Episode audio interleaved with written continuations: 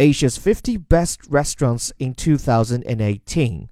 Dubbed the Oscars of the Asian gastronomic world, the Asia's 50 Best Restaurants Awards brings together the best restaurants and chefs across the largest continent on the planet.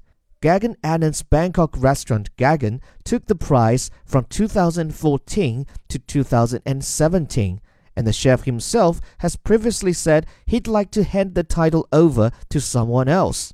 However, it turns out Anand will have to wait a little longer to be toppled.